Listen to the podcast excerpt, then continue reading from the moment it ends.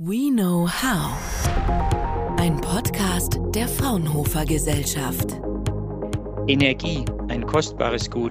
Das merken wir gerade in diesen Tagen und Wochen sehr deutlich, zum Beispiel am Strompreis. Umso wichtiger ist, dass der vorhandene Strom zuverlässig verteilt werden kann. Doch Cyberangriffe auf die Netze von Energieversorgern haben in den vergangenen Jahren sehr stark zugenommen. Die Folgen können fatal sein. Die Energieversorger, die Stadtwerke haben natürlich Notfallpläne, aber ein regelmäßiges Überprüfen und Optimieren der Schutzmaßnahmen ist natürlich immer sinnvoll. Um genau diese Schutzmaßnahmen geht es im heutigen Podcast. Forschende am Fraunhofer Institut für Optronik, Systemtechnik und Bildauswertung, kurz IOSB AST in Ilmenau, die haben nämlich ein System entwickelt, bei dem künstliche Intelligenz den Stadtwerken und Netzprovidern hilft, die Cyberangriffe frühzeitig zu erkennen und Gegenmaßnahmen einzuleiten. Ich bin Mehmet Toprak. Ich freue mich jetzt auf meinen Interviewpartner Steffen Nikolai.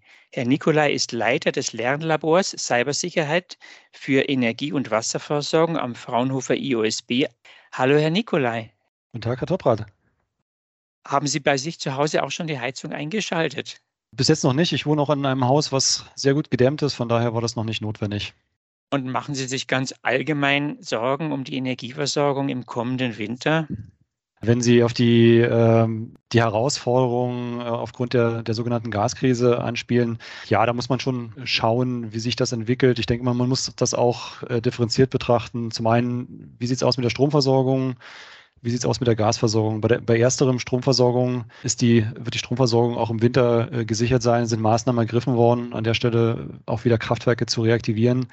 Bei der Gasversorgung ist die Situation sicher etwas komplizierter. Also da gibt es wesentlich mehr Einflussgrößen, gerade die wetterabhängig sind. Das ist im Strom jetzt nicht so ausgeprägt. Der Gasverbrauch wird, wird dann ähm, im Winter natürlich höher, ähm, aber die, die Frage ist auf alle Fälle komplexer. Und ich denke mal, ähm, hier wird es vor allem darauf ankommen, wie wir unseren Gasverbrauch, Energieverbrauch an der Stelle auch äh, reduzieren können, ohne dass wir frieren müssen. Das war ja auch Ihre Eingangsfrage. Wo hat man Stellschrauben, wo kann man den Gasverbrauch äh, senken? Der Leiter der Bundesnetzagentur hatte ein Interview veröffentlicht. Da ging es um 20 Prozent äh, Gasverbrauchreduktion im privaten, aber auch im industriellen Bereich. Also darauf wird es ankommen, dass wir auch äh, eine sichere Gasversorgung über den Winter hinweg haben. Als Leiter des Lernlabors Cybersicherheit geben Sie ja auch Schulungen. Haben Sie da Feedback von den Sicherheitsverantwortlichen bei Stadtwerken und Netzwerkprovidern? Sind die jetzt alle nervös? Fragen die jetzt verstärkt an? Genau, also wir bieten ja in unserem Lernlabor Cybersicherheit für die Energie- und Wasserversorgung seit, seit Jahren äh, schon Schulungen zur Vorbereitung, zur Darstellung von, von möglichen Angriffsszenarien ähm, an, aber eben auch technische Intensivkurse, wo es darum geht, dass das Wissen, Angriffsmöglichkeiten, aber auch die Verteidigungsmechanismen an praktischen Übungen zu erlernen, an kleinen mobilen Schulungsplattformen, die wir hier im, im Labor haben. Ja, wir sehen schon, dass die, dass die Nachfrage in den letzten Jahren gestiegen ist zu diesen Themen, vor allen Dingen natürlich deswegen, weil der, der Grad der Digitalisierung in den, in den Energieversorgungsunternehmen äh, stetig wächst und äh, ganz neue Systeme, ganz neue Kommunikationswege dort eine Rolle spielen. Da hat schon die Nachfrage zugenommen. In den letzten Monaten haben wir aber tatsächlich auch äh, vermehrt Anfragen gehabt, auch von, von anderen Personen äh, aus, aus, aus dem Umfeld Energieversorgung, dort Schulungen durchzuführen oder Schulungsanfragen. Ja, kann man schon so sehen. Wie stark vernetzt sind denn eigentlich die Energieversorger untereinander? Und als Laie drängt sich die Frage auf, wozu müssen die denn eigentlich untereinander vernetzt sein und welche Daten tauschen die da überhaupt aus? Also wenn man von Vernetzung von Energieversorgern äh, spricht, dann muss man natürlich erstmal sagen, äh, die entscheidende Verkopplung zwischen Ener Energieversorgern ist ja das elektrische Netz. Also darüber sind alle miteinander verkoppelt und da sind die Auswirkungen zwischen den Netzen auch unmittelbar. Also wenn ich irgendwo einen Stromausfall habe, wirkt sich das auf die, auf die Nachbarnetze aus. Ich habe da direkte Rückkopplung. Also von daher haben wir, haben wir schon immer eine Vernetzung. Wir haben schon immer aber auch ein, in Deutschland ein relativ feingliedriges System von, von Energieversorgern an der Stelle. Also wir haben sehr viele, sehr viele Abhängigkeiten voneinander, aber ähm, haben natürlich auch dadurch eine gewisse Resilienz im System schon. Bei der Vernetzung, wenn, wenn Sie das aus der Kommunikationstechnik sehen oder aus der IT, da haben wir auch schon seit Jahren äh, Vernetzungen, vor allen Dingen in der, in der Marktkommunikation. Also Netzbetreiber, Lieferanten tauschen Daten aus bezüglich äh, Messwerten, bezüglich Prognosewerten. Der ganze Börsenhandel äh, äh läuft ja elektronisch, dort werden Daten ausgetauscht. Also da ist die Vernetzung schon, schon immer da. Wenn man sich den operativen Betrieb, also so wie die Netze gefahren wären, werden, ähm, bei den Netzbetreibern anschaut, da kommt auch in den letzten Jahren äh, immer stärker eine Vernetzung äh, dazu, auch aufgrund der Digitalisierung in den, in den, äh, im Netzbetrieb. Und von daher äh, schreitet diese Vernetzung dort voran und die Abhängigkeiten auch auf dieser Seite, auf der IT- bzw. OT-Seite werden, werden stärker. Welche Daten genau werden oder welche Infos werden jetzt zum Beispiel bei den Stromversorgern ausgetauscht? Ist das so, dass zum Beispiel irgendwelche Stadtwerke sagen, wir haben um 19 Uhr eine Live-Übertragung von einem großen Fußballspiel, da werden wir wahrscheinlich einen höheren Stromverbrauch haben? Oder was für Daten sind das und welche Prognosedaten sind das, die Sie erwähnt hatten? Die Marktprozesse, die ja schon seit, seit 20 Jahren etabliert sind, beziehungsweise dort äh, eingeführt wurden, sind natürlich die Informationen, die Netzbetreiber, jetzt gerade die Übertragungsnetzbetreiber brauchen, um die, um die Netze entsprechend äh, zu fahren. Das heißt also, es werden Prognosen für den Verbrauch ähm, für die, von den einzelnen Lieferanten gemeldet. Das wird dann zu sogenannten Bilanzkreisen zusammengefasst ähm, und im Prinzip dann eine, eine, einen Summenbedarf erstellt von den Übertragungsnetzbetreibern bzw. Bilanzkreiskoordinatoren, einfach um, um zu wissen, wie wird das Netz ausgelastet? Also wo, wo sind äh, im Prinzip die Verbräuche? Die ganze Frage der, der Regelenergie äh, spielt da eine Rolle für die, für die Vorhersage. Bei der Prognose ist natürlich die Prognose der, ähm, der dezentralen Einspeisung ein ganz wesentlicher Aspekt, also PV-Einspeisung, äh, Windeinspeisung weil das natürlich äh, sehr stark abhängig ist von, von den äußeren Einflussgrößen, Wind, äh, Solarstrahlung und so weiter. Also diese Informationen, die werden vorab sozusagen an die, an die Netzbetreiber, Übertragungsnetzbetreiber äh, gemeldet, um auch im Prinzip dann die entsprechenden Planungen für den nächsten Tag äh, machen zu können, um die Netze dann eben auch sicher betreiben zu können. Sie haben mit Ihrem Team eine künstliche Intelligenz entwickelt, die die Angriffe und Cyberattacken frühzeitig bemerken soll. Können Sie kurz skizzieren, wie arbeitet diese künstliche Intelligenz? Woran merkt die KI eigentlich, dass nun ein Angriff erfolgt gerade?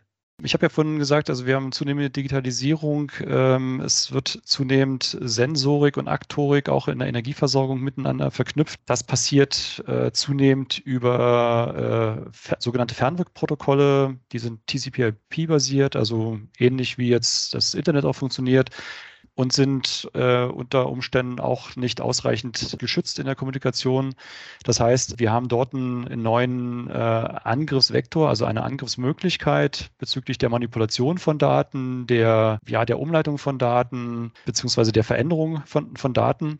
Diese Informationen an sich ähm, sind aktuell noch nicht äh, auswertbar. Also man, man, kann sie, man kann sie mit den jetzigen Hilfsmitteln noch nicht erkennen, dass dort eine Manipulation äh, vor äh, sich geht.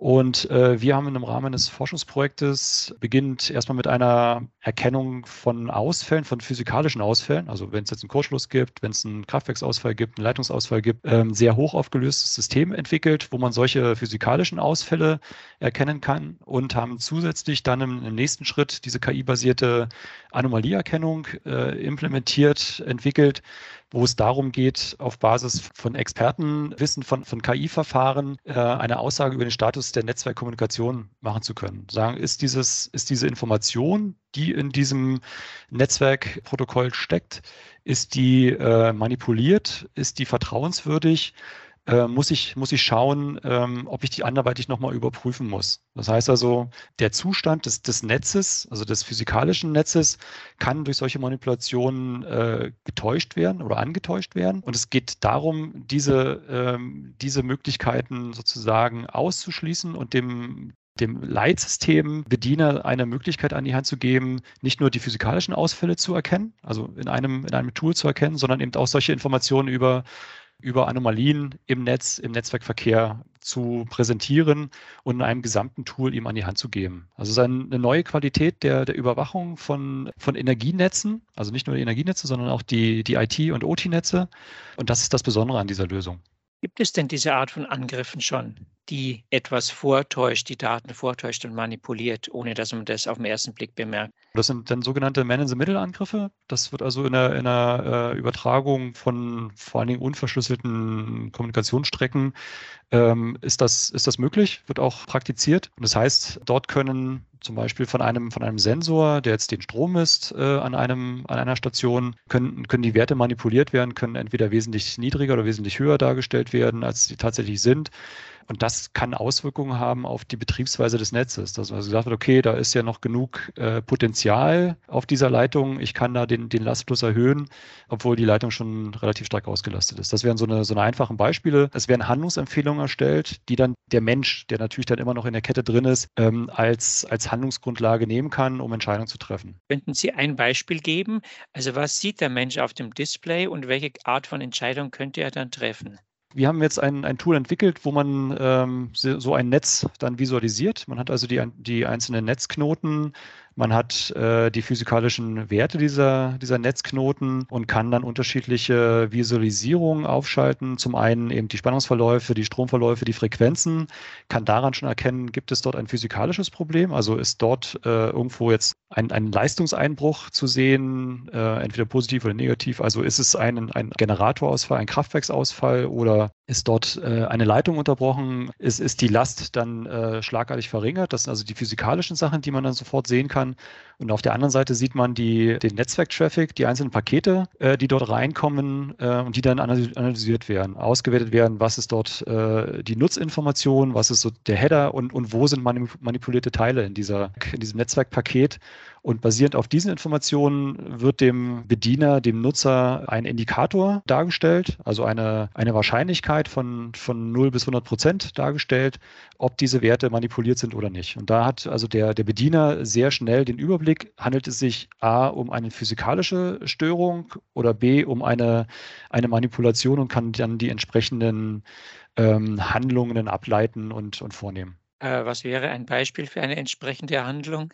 Bei, bei den physikalischen Fehlern ganz klar dann die äh, Frage von, von Schaltmaßnahmen, dass das im Prinzip sozusagen netzstabilisierend dann sofort wieder äh, erfolgt. Bei, bei Manipulationen sind es dann natürlich äh, Fragen, wo, wo muss jetzt Kommunikation sozusagen unterbunden werden, wo muss dann Kommunikation erstmal abgeschaltet werden oder äh, vor allen Dingen natürlich die Frage, kann ich diese Daten, kann ich diesen Daten vertrauen? Kann ich die in, in meine Ableitung von, von Maßnahmen mit einbeziehen. Ja, also wenn ich, wenn ich eine, eine Entscheidung auf Basis von manipulierten Daten treffe, kann ich ja un, unmittelbar auch Schaden anrichten im System. Und von daher ist das sozusagen die, das, was er sofort dann ableiten kann. Könnte man zusammenfassend sagen, dass Ihre KI in der Lage ist, nicht nur sozusagen Anomalien und Angriffe schneller zu erkennen, beziehungsweise die Wahrscheinlichkeiten von Angriffen schneller zu erkennen, sondern dass sie teilweise auch Angriffe erkennt, die man als Mensch gar nicht erkennen würde.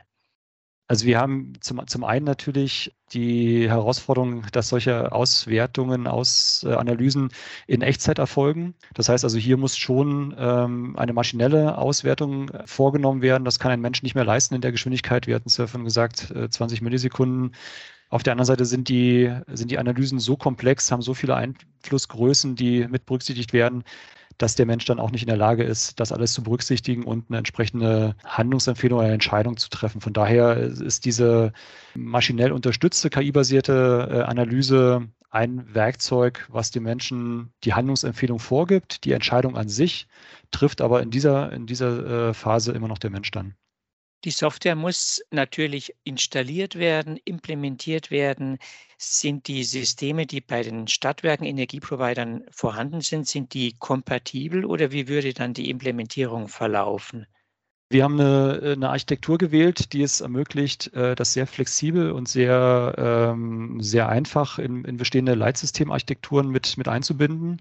Das heißt also, wir werten die Datenstreams aus, die auch das Leitsystem empfängt, können die auskoppeln, können die auswerten und dann als Handlungsempfehlung, als Ausgabe, als Visualisierung in diesem Tool dann zur Verfügung zu stellen. Das wäre also eine, ein, ein zusätzliches Tool, was, was parallel zum Leitsystem operiert und ähm, das wäre dann sehr einfach dann auch bei, bei Netzbetreibern, bei Stadtwerken in Betrieb zu nehmen. Zeigen die Stadtwerke, die Energieprovider, zeigen die eigentlich schon Interesse an ihrem System? Gibt es da schon Gespräche, dass man das implementieren will?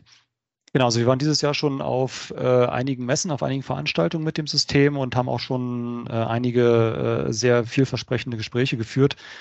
Da geht es aber noch nicht so um, um Stadtwerke, weil tatsächlich Stadtwerke natürlich auch die Herausforderung haben, aufgrund ihrer, ihrer Größe normalerweise sich mit solchen Themen aktuell noch nicht beschäftigen zu können. Da gibt es dann aber auch Systemanbieter, die sowas als, als Service anbieten, sogenannte äh, Security Operation Center, wo ja solche, solche Systeme zusammengefasst werden. Und mit solchen Anbietern haben wir auch schon Gespräche geführt und äh, sind auf großes Interesse gestoßen. Beim Thema Cybersicherheit hört man ja immer wieder, die Angreifer sind immer einen Schritt voraus. Das heißt, es gibt immer neue, noch raffiniertere Angriffsmöglichkeiten. Ich nehme an, die KI lernt da auch selbstständig dazu oder wie trainiert man dann die KI für neue Situationen und neue Angriffsmethoden? Das Lernen, das, das fortlaufende Lernen äh, solch, solcher KI-Systeme ist natürlich ein, ein, wesentlicher Aspekt dabei. Ich habe vorhin gesagt, wir haben also dieses Expertenwissen dann auch, äh, was, was immer, immer weiter ähm, dann aufgebaut wird für diese KI-Lösung und die äh, Informationen über bekannte Angriffsvektoren fließen natürlich dann fortlaufend in solche KI-Lösungen mit ein, sodass man das dann immer wieder auf den neuesten Stand der Technik heben kann. Denken Sie, dass auch solange Ihre Systeme, Ihre künstlichen Intelligenzsysteme noch nicht äh, überall installiert sind, dass wir trotzdem insgesamt gut gerüstet sind für die nächsten Monate?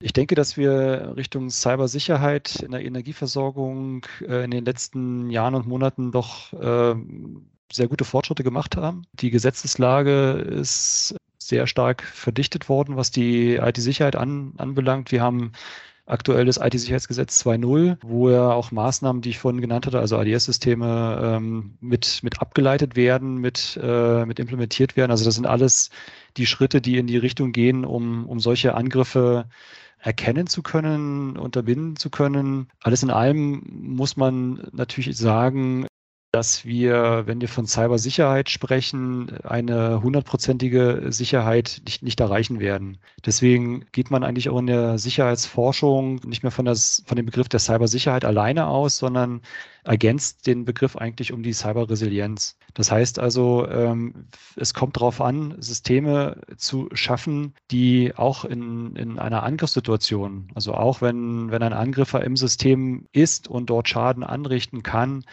so robust sind, dass sie äh, ihre Aufgabe erfüllen. Das heißt also in, in, unserem Fall die Energieversorgung sicherstellen und dass wir darüber natürlich die entsprechenden Informationen haben, Angriffe erkennen können, aber eben auch äh, solche Punkte wie die Wiederherstellung von Strukturen dann äh, sehr schnell und gezielt auch durchführen können. Also das Thema Cyberresilienz wird in den nächsten Jahren noch sehr viel stärker eine Rolle spielen in den Energieversorgungsunternehmen und da sind diese Anomalieerkennungssysteme, diese Überwachungssysteme natürlich äh, der nächste Baustein dafür, um Aussagen treffen zu können über den Zustand der Resilienz im System, des Bedrohungslevels, aber eben auch mögliche aktuelle Angriffe, die im System dann eben auch vorhanden sind. Und von daher denke ich, dass wir da auf einem guten Weg sind in der Energieversorgung. Wir haben natürlich noch einiges zu tun. Ich würde jetzt aber nicht so äh, pessimistisch sein, dass ich sage, wir kommen dort nicht äh, sicher durch den Winter. Danke für das schöne Schlusswort. Danke, dass Sie sich die Zeit genommen haben und wünsche Ihnen viel Erfolg für Ihre weitere Forschungs- und Lehrtätigkeit.